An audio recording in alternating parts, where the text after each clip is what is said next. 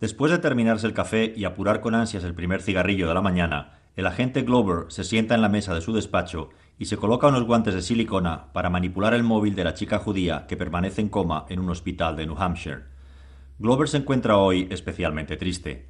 Acaba de conocer la noticia del fallecimiento de su padre y antes de coger el avión para Albuquerque y reunirse con sus familiares, invoca el alma de su progenitor para que le guíe en la misión que se dispone a ejecutar. De conseguirlo con éxito, se propone brindarle a su padre el desciframiento del código, como homenaje póstumo al hombre que puso en marcha el secreto mejor guardado de la inteligencia militar norteamericana durante la Segunda Guerra Mundial. Para Glover, uno de los mayores problemas de crecer en Nuevo México es sin duda el aburrimiento, un estado de ánimo que no combina especialmente bien con la presencia de casinos en las reservas indias. Su madre se hizo adicta al juego y el agente del FBI se pasó media infancia yendo y viniendo con ella a Las Vegas, hasta que Sialía Lía, pequeño pájaro azul, accedió a someterse a terapia y se disiparon las preocupaciones familiares. Por las mismas razones, Glover anduvo un tiempo intentando granjearse una carrera en las mesas de póker, y llegó a ser muy bueno y a desarrollar la habilidad de saber leer la expresión de los rostros de los demás jugadores destreza que pronto pesó más que las apuestas y le llevó a estudiar psicología en UNM, University of New Mexico. En su último año de estudios, Glover condujo un taxi tres noches por semana para acercarse a la zona de bares a recoger clientes. Here is the deal. En Albuquerque, a partir de la una de la madrugada, cualquier persona tiene derecho a transporte gratis si la carrera se inicia en un local que venda alcohol y termina en su casa. Lo paga el ayuntamiento. El pasajero solo tiene que rellenar un formulario y el conductor lo presenta a cobro en la ventanilla municipal. Una medida que no cuenta con un apoyo unánime, pues hay quien piensa que incita a la gente a beber más de la cuenta, and people go from drunk to belligerent. A Glover el póker le había enseñado a reconocer una mentira. Si alguien se inclinaba hacia el tapete es que estaba sospechosamente interesado en la jugada. Si giraba la cabeza a la izquierda es que iba de farol.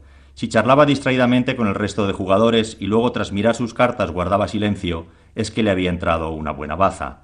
Y en el taxi ocurría lo mismo. Si en lugar de una dirección exacta le indicaban el cruce de dos calles, de inmediato Glover sabía que aquel cliente quería ocultarle su destino. Así que se dedicó a observar el comportamiento de sus pasajeros y a reflejarlo en su tesis universitaria. Su padre, Atah Alné, el que interrumpe, creció en una reserva de Navajos, en una dehesa plagada de rebaños de ovejas que se llamaba Entre Encinas. Sus abuelos le mandaron a un internado donde le prohibieron hablar su lengua nativa. Los profesores de rostro pálido le lavaban la boca con jabón cada vez que le sorprendían pronunciando algo en su idioma. Luego ocurrió el ataque a Pearl Harbor y tan solo unos meses más tarde un grupo de reclutamiento de la Marina se personó en el colegio.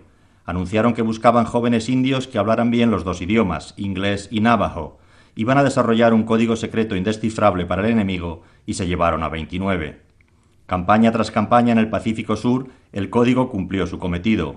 Tortuga, Chai Dagahi, significaba tanque. Beshlo, pez de hierro, submarino. Nehema, nuestra madre, era la patria, América. Y el lenguaje prohibido se convirtió así en una herramienta decisiva para la victoria de los aliados. El secreto se mantuvo durante 23 años hasta que en 1968 el Pentágono decidió desclasificarlo.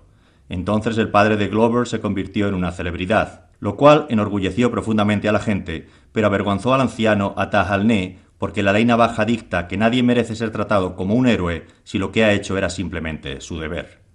Glover se pone serio e invoca al espíritu de su padre para que le ayude a descifrar el código del teléfono de Kingston, con la plegaria que aprendió a rezar en casa. In beauty I walk, with beauty before me I walk, with beauty behind me I walk, with beauty above me I walk. ¿Pero qué demonios haces? le pregunta sorprendido Chuck Madera, que irrumpe en esos momentos en su despacho. Intentando conseguir una prueba que le ayude al fiscal a incriminar a nuestro sospechoso. ¿Te parece poco?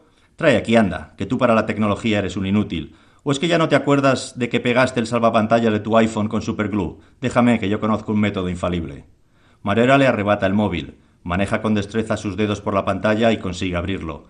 Busca el icono de fotografías. De pronto los músculos de su rostro se tensan. Gira la cabeza hacia la izquierda y exclama Ah, mierda, aquí no hay nada.